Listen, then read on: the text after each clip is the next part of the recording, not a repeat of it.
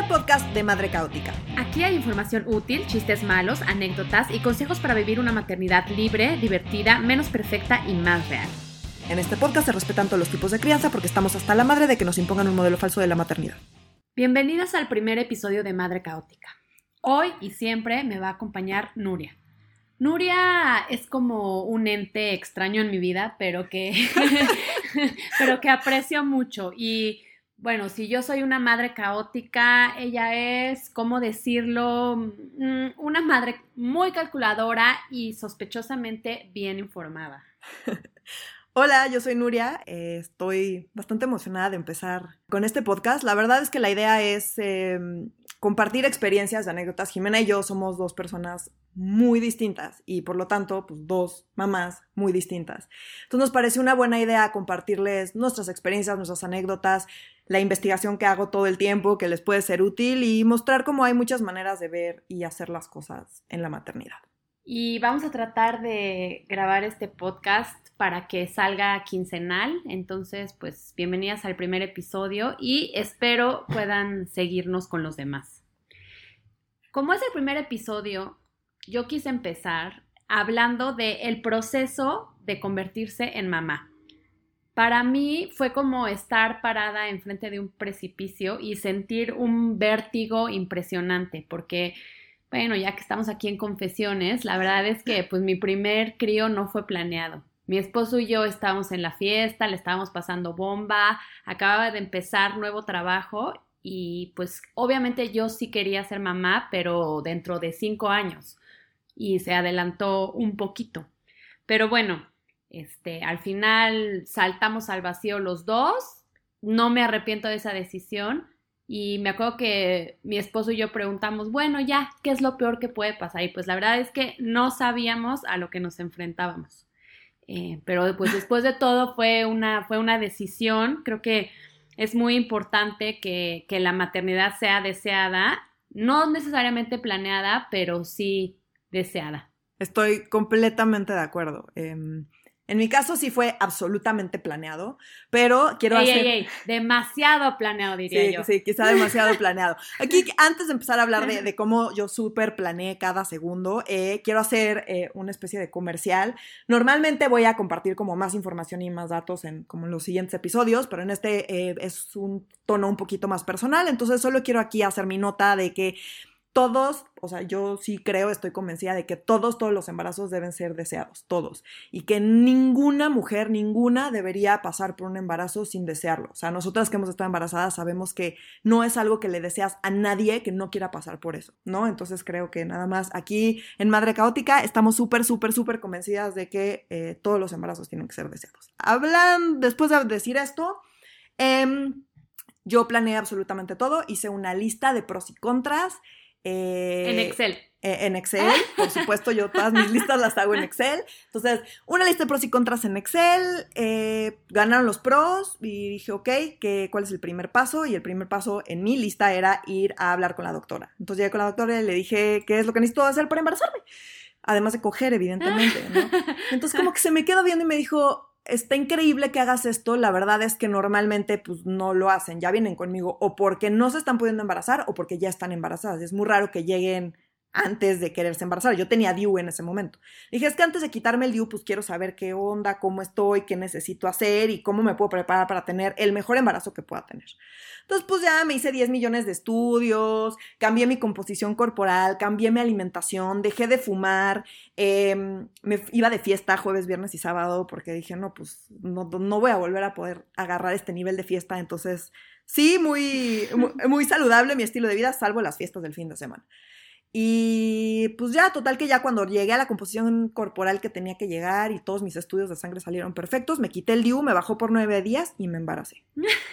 Así. Literal, su embarazo fue como de libro creo que más me tardé yo en, decidir ser mamá por primera vez que ellos en que quedara fecundado su óvulo. O sea, no, ni siquiera ellas, ni la doctora se lo esperaba tan rápido, yo creo. Sí, no, la verdad es que sí, fue demasiado rápido y, y, eso también me agarró en curva porque yo misma no esperaba, yo estaba segura de que no estaba embarazada.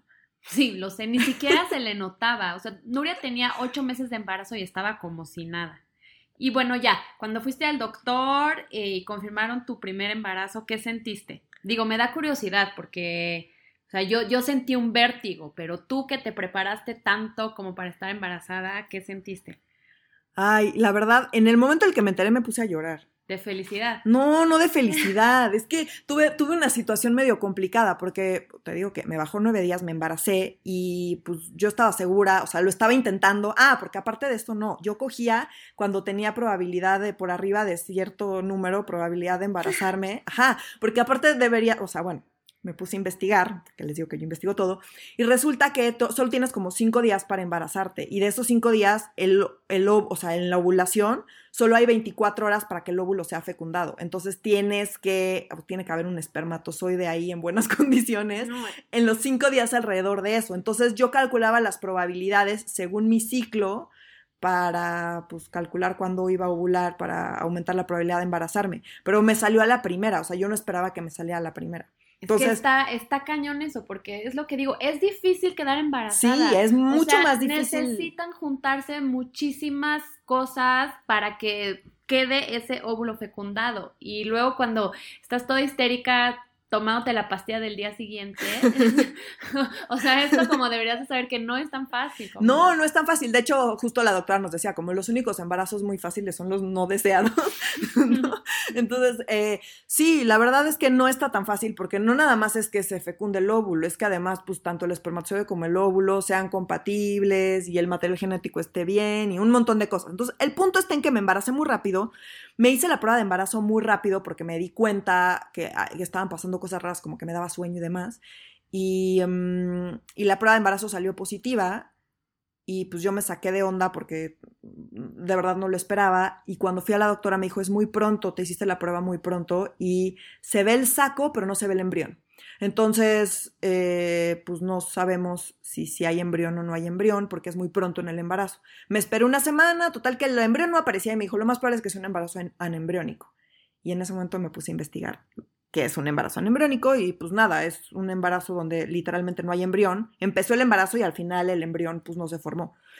Entonces me metí, después de que terminé de investigar, no había mucho que investigar y me terminé metiendo a los foros. No, es que eso es lo que no Ya sé, ya lo sé, ya lo sé, pero... Ey, mamás que nos escuchan, no se metan a los foros. Al de Madre Caótica sí. Bueno, al de Madre Caótica sí, porque tratamos de que sea en investigación, eh, más concreta, pero no crean todo lo que viene en los foros, ¿me escuchan? Sí, entonces cometí el grave error de meterme al foro y en los foros, o sea, había de dos, como que la mitad de las mamás decía, no, pues fue una experiencia horrible y resulta que hicieron un embarazo en embriónico y tuvieron que hacerme un legrado y fue horrible. Y la otra mitad de las mamás decía, no, no, es que al final sí había embrión y cuando escuché el latido, este, empecé a llorar de felicidad. Como tú lloraste en tu y entonces en mi consulta fui sin José Jaime, mi esposo, porque él estaba de viaje y pues yo estaba segura de que no, de que era embarazo en Ya había planeado los mezcales de la noche.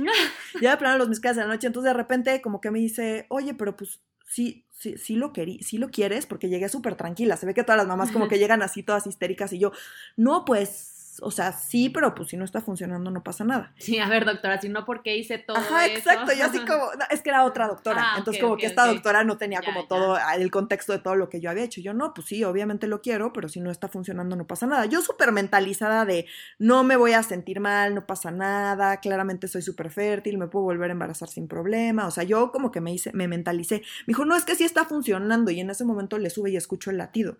Y me puse a llorar como del shock entonces me acordaba como del foro de las mamás diciendo, y me puse a llorar de felicidad y yo, no, no, no estoy llorando de felicidad, no, o sea, todo esto está muy mal, pero la doctora pensó que estaba llorando de felicidad, entonces oh, todo bien. Sí. Así no te denuncia el DIF. Pero fue, fue muy confuso, me tardé varios días como que me, que me cayera el 20.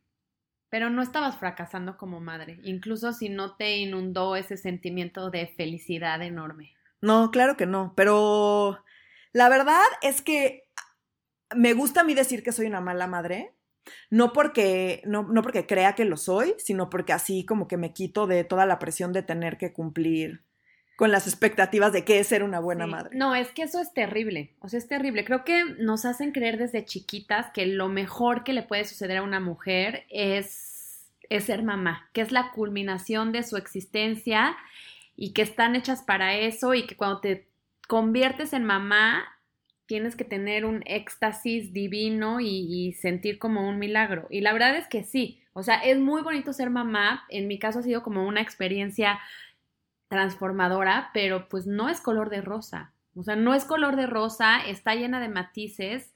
Este, sí hay dolor, sí hay lágrimas, sí hay frustración, sí hay cansancio, sí. Eh, sí hay dudas, sí hay todo. Y eso no te hace mala madre.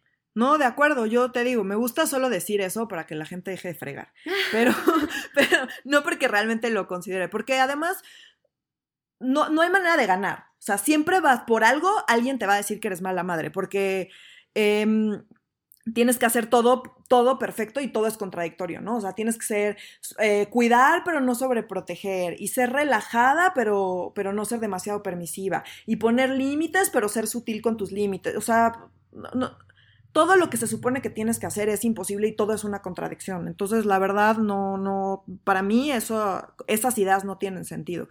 Y yo no sé qué es lo mejor que me ha pasado en la vida, ¿sabes? O sea, como que esa onda de es lo mejor que me ha pasado en la vida y es, pues no, yo no sé qué es lo mejor que me ha pasado en la vida. Yo no tengo una película favorita, yo no tengo un libro favorito, no tengo una canción favorita. Tengo cosas que me gustan y cosas que no. Y la maternidad es algo que disfruto muchísimo, pero no sé si podría decir qué es lo mejor que me ha pasado en la vida. Creo que no podría decirlo porque sí me imagino en un contexto sin hijos donde podría ser muy feliz y muy plena también. Claro, claro.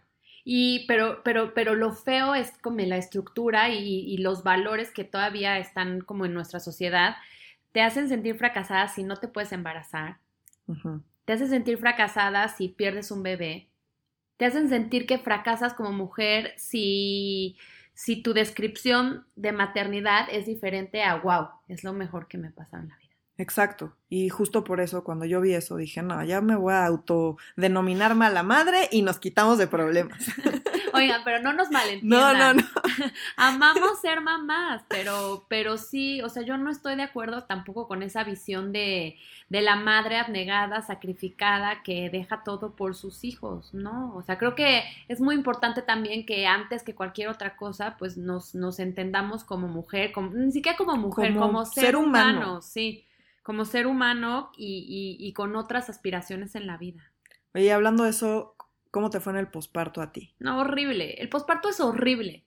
odio, odio las fotos de las revistas en un cuarto iluminado por la luz, mientras está una mamá con una bata de encaja y flores, encaje, no encaje encaje y flores, amamantando con una sonrisa y una mirada de ternura. O sea, el posparto no es así. No. En el posparto te salen líquidos extraños del cuerpo, tienes que usar pañal. Sí. Te duelen mucho las chichis, o sea, es una cosa horrible. Horrible. Es una cosa horrible.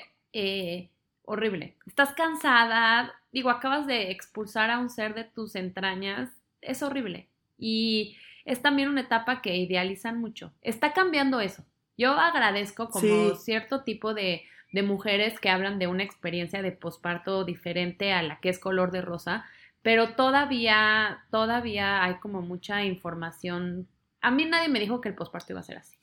Yo tampoco esperé que el posparto fuera tan horrible, la verdad.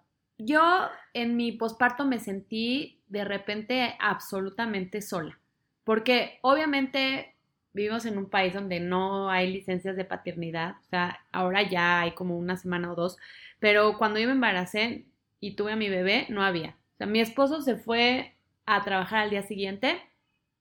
Yo dije, no necesito a nadie que me ayude porque pues yo puedo sola, qué tan difícil puede estar este asunto. Y me quedé a las 7 de la mañana abrazando a una cosita que yo no sabía ni cómo cambiar ni cómo cuidar, que no dejaba de llorar, me dolía todo el cuerpo estaba súper cansada y me sentí ultra sola. Órale. Tan sola que abrí un blog. Yo, a pesar de que tuve la fortuna de que em, a mi esposo sí le, no solo le dieron licencia de paternidad, sino que tuvimos la muchísima suerte porque estaba cambiándose de oficina. Entonces le dieron una semana y después a semana estuvo dos meses en la casa, trabajando desde la casa porque no tenían oficinas, entonces todos trabajan desde su casa. Eh, mi parto fue por cesárea y pues no me, no me podía mover mucho y no nada más eso, sino que mi embarazo fue súper bueno. Entonces yo esperaba que el posparto pues fuera como una continuación del embarazo y la verdad es que no sé si fue porque fue cesárea, pero lo sentí como algo súper abrupto. Como que yo sentía que tenía una relación con mi hija adentro de mi panza y pensé que iba a salir y que iba a, continuar esa relación y no. O sea, de repente yo me acuerdo que la veía y no, o sea, sentía que me, como si se estuvieran moviendo, porque es que cuando se contrae el útero sientes como cuando te patean, entonces se, reaccionaba como si estuviera moviendo adentro de mí, pero la veía fuera de mí y le veía cara de mi suegra. Ay, no. Y, y, y me ponía llorando, horrible, horrible. Entonces la veía como, Eso no ¿qué es sabía, esa? Nuria, Sí, horrible, horror, horrible. Le veía así, le ve- a mi, mi suegra en Ay, bebé. no, te lo juro, te lo juro. Entonces la veía así y yo como, además de todo es idéntica a mi suegra, Ay, ¿sabes? Como no se parece a mí, se parece a mi suegra, no sé qué es esa cosa que está ahí, no la reconozco, no estoy sintiendo esa conexión que se supone que tendría que estar sintiendo y me daban ganas de llorar entre todas esas emociones y la parte hormonal que es muy abrupta, porque el embarazo es paulatino, como que te va creciendo la panza poco a poco Sí. y vas sintiendo cosas poco a poco, pero el posparto es como estás embarazada y luego de un segundo a otro ya no estás embarazada. Y ese desembarazo es súper duro. Y entonces yo lloré por dos semanas y no cambié. O sea, yo el primer pañal que cambié fue como a la tercera semana. Pues sí. Es que, digo, yo también me embaracé antes como que el resto de mis amigas. Cuando yo me embaracé no tenía ninguna amiga cercana que, que estuviera pasando por el mismo proceso. Y ahora muchas de mis amigas pues ya se están empezando a embarazar y mi consejo es olvídate de las expectativas, las tuyas y las de los demás. O sea, deja atrás todas las expectativas y vive la maternidad pues como viene, sin idealizar demasiado. Sí, estoy de acuerdo. Yo mm, creo que lo que le diría a las mamás, o sea, a las nuevas mamás, es uno que se preparen para ser juzgadas. Porque te van a juzgar sí o sí. Y esas No, son que se preparen y que les valga. Por eso, que Sí. se preparen para ser, Sí. o sea, pero van a ser juzgadas, porque eso no depende de ti. O sea, la- el mundo te va a juzgar y eso no depende de ti. Eh, que no se claven tanto. Bueno, yo que planeo mucho, eh, siento que pasa que planeas cosas, te preparas para cosas y lo que te termina sucediendo no lo habías previsto, no lo tenías planeado, todo lo que planeaste no sirvió de nada. Entonces, como que no pierdan tiempo planeando cosas que aún no suceden, porque, porque seguro les va a pasar alguna otra cosa que no tenían prevista. Y mm, pues no sé, que busquen espacios y gente con quien puedan hablar libremente, ¿no? O sea, luego como que cuando se trata de maternidad siento que la gente tiene ideas como súper fijas de o lo que les funcionó a ellas, o lo que les dijo su abuelita, o lo que creen del mundo, porque muchas veces también son hombres que pues O no- lo que está no son bien mamás, y mal. lo que está Eso- bien y mal, Eso no está exacto. bien, porque, o sea, ya lo de- decías tú al principio, la maternidad es una cosa muy personal y no tienes que, no hay cosas bien o mal, está lo que te funciona o no. De es acuerdo. eso, ¿no? Obviamente, o sea, con, con la ética que incluye esto, digo, no está bien golpear a tu hijo o, ahogarlo, no, ¿no? no, no, no, O eh. sea, obviamente hay como parámetros de normal, pero también es lo que te funciona y es lo que te funciona a ti y a tu familia como en un espacio y en un ambiente muy personal. De acuerdo. A mí por eso, o sea, como que procuro siempre que hablo de mi experiencia decir, a mí me pasó esto, lo viví así y me ha funcionado esto.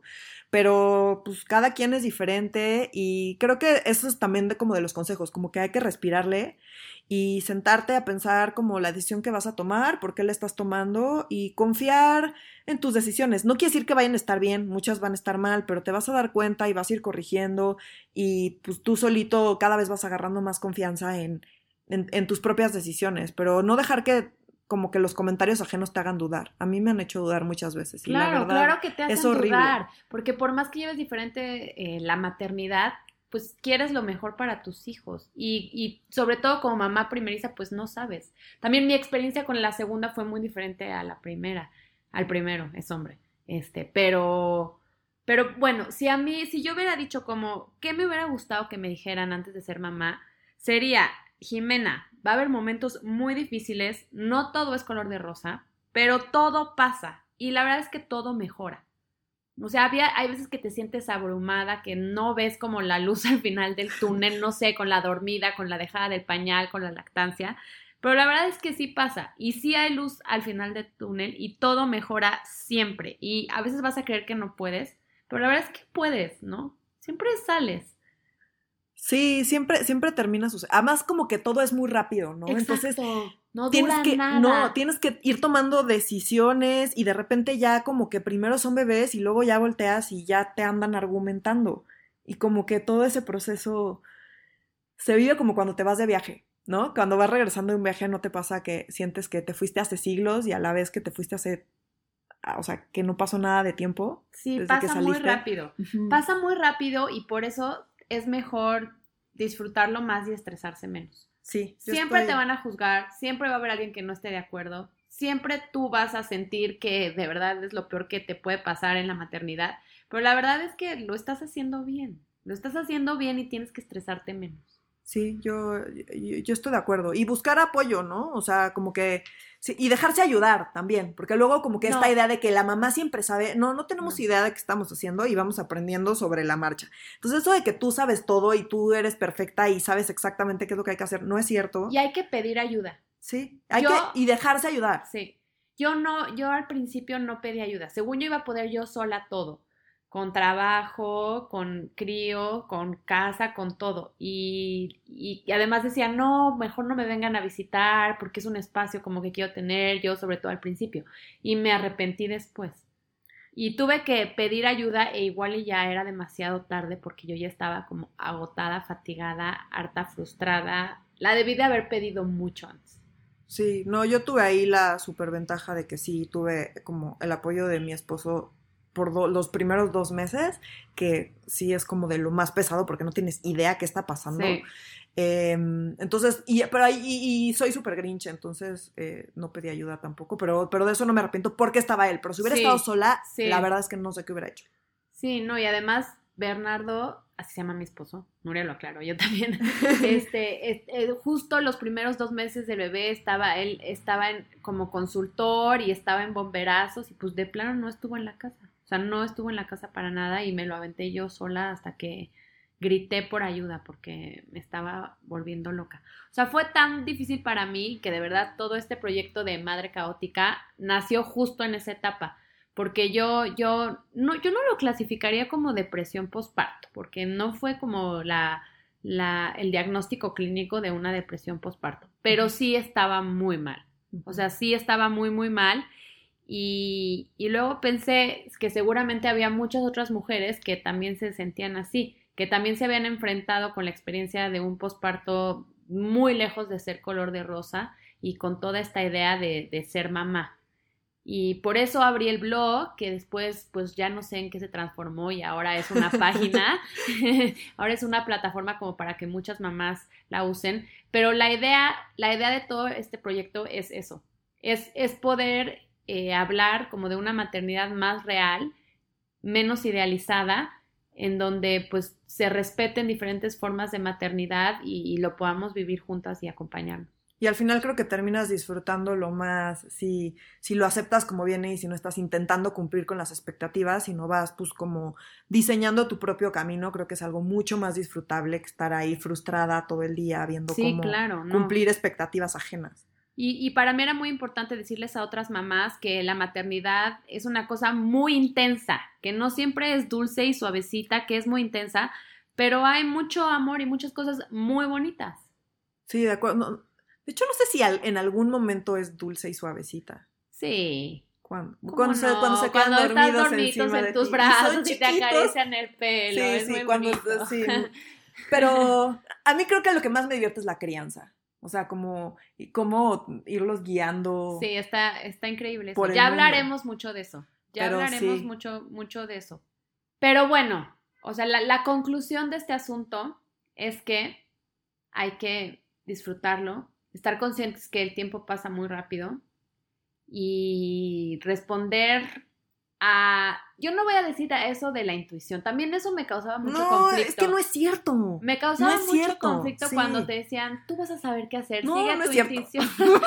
o sea, sí, pero pues a veces me costaba trabajo encontrar esa intuición que yo tendría que tener en mi cuerpo de mujer. O sea, me causa trabajo entender esa, esa frase que dicen. No, sí, es que no es cierto. La verdad es que es prueba y error. Muchas veces Sí. lo primero que se te ocurre, lo primero que te sale, medio dormida, medio no tienes idea qué hacer y pues ya es ok, esto no funcionó, esto sí funcionó y así te vas. Y lo que te va sonando lógico. La verdad, yo me voy con lo que me suena más lógico. Y de ahí voy probando. Sí, es. No, no todo funciona, pero, pero vas probando. Sí, así es. Y siempre es bueno escuchar tips de otras mamás de acuerdo, que ya pasaron de acuerdo. que pueden o no funcionarte, pero siempre es útil. Sí. Y, y también, o sea, otro trip ya para estar terminando este primer episodio, es, es decir que no se pueden olvidar a ustedes mismas. O sea, creo que también la maternidad es tan abrumadora que te olvidas de ti, ¿no? Sí, yo tengo, yo muy conscientemente eh, elijo no hacerlo, ¿no? Y tengo como esta onda de, eh, como en los aviones. Primero voy yo, porque para que yo pueda ayudar a mi hija, tengo que estar primero bien yo. ¿Y yo cómo voy a educar a, a una mujer que sea a cargo de sí misma y que se cuide y que se procure cuando ve que su propia mamá eh, no es capaz de ponerse a ella primero y de priorizarse. Entonces, para mí es como, insisto, como en los aviones, primero voy yo porque yo tengo que estar bien para poderla guiar a ella. Ella es una persona distinta a mí y yo le tengo que dar las herramientas para que ella solita pueda estar bien. Exactamente, y, y ser mamá, pues obviamente es algo importante en tu vida. Sí, pero eso no tiene que hacerte renunciar a todo lo demás. Y, y, creo que es muy importante como, como mantener el equilibrio en tu vida y seguir haciendo las cosas que te gustan, las cosas que te apasionan y, y no, no sacrificar, o sea, no ver la maternidad como un sacrificio. O sea, esa es un, una bronca que yo tengo con mi abuela eternamente. O sea, ya sé que es otra generación y lo que quieras, pero también me impresiona que muchas personas siguen pensando así. Sí, de acuerdo. Eh, yo no me sacrifico por mis hijos, o sea, yo no hago sacrificios por ellos porque no, no es lo que yo les quiero enseñar, no es lo que yo les quiero transmitir. Entonces, no, pues no. No, todo tiene costos y yo estoy asumiendo los costos, pero jamás, jamás lo voy a vivir como un sacrificio, ¿no? Como en mi caso no, tampoco lo vivo como un sacrificio porque, no sé, o sea, yo no soy religiosa, entonces igual, o sea, como que esa onda del sacrificio para mí es más bien como como absurdo, ¿no? O sea, como que, o sea, el sacrificio en mi cabeza como que no tiene mucho sentido. Entonces, hay soy economista, entonces yo lo veo como costo-beneficio. Hay costos que asumo porque, pues, y obtengo beneficios. Entonces, mientras el beneficio sea mayor que el costo, todo va bien. Y en mi caso, el beneficio de ser mamá es mayor que el costo. Así es. Y pues bueno, ya espero que, que muchas de ustedes ya nos sigan en, en redes sociales, nos pueden encontrar como arroba madre caótica para que nos cuenten cómo, es, cómo fue su posparto, cuáles eran sus expectativas, pero más importante, lo que a mí me gustaría que todas me contaran es qué le dirían a una que está cerca de ser mamá. O sea, ¿qué es lo que les hubiera gustado que les dijeran a ustedes? Sí, sí, queremos escucharlas. Y también díganos si quieren que tratemos algún tema en particular para ir haciendo nuestra lista de temas y que yo me ponga a investigar. Y compartan este podcast con todas sus amigas que están a punto de ser mamás. O que ya son mamás. O que ya son mamás. O que están pensando en tal vez a lo mejor ser mamás, con todas. Este, compártanlo para abrir más un poco la conversación de lo que son las maternidades reales. ¿Y de qué vamos a hablar la próxima, el próximo episodio, Jimena? Pues yo creo que el próximo episodio tenemos que, que irnos por el embarazo. Me gusta. Es un tema el embarazo. Sí. O sea, el, el embarazo es un tema. Es un temazo que, que, creo que también, o sea, el punto de este podcast es que les pueda dar información útil a, las mamás. Entonces, yo creo que, ese debe ser nuestro próximo tema. Me parece bien. Aparte está bueno porque tú y yo estuvimos embarazadas al mismo tiempo y tuvimos embarazos súper distintos. entonces, sí. Va a ser un buen contraste. El, el, el siguiente episodio va a ser acerca del embarazo. Vamos a hablar acerca de todo lo que sucede con las hormonas, las opciones, este todo lo que haces bien, lo que haces mal, lo que te dicen que haces bien, cuando te das cuenta, todos los 20 que te van cayendo, ¿no? Entonces, por acá las esperamos. Sí, nos vemos en el próximo episodio de Madre Caótica.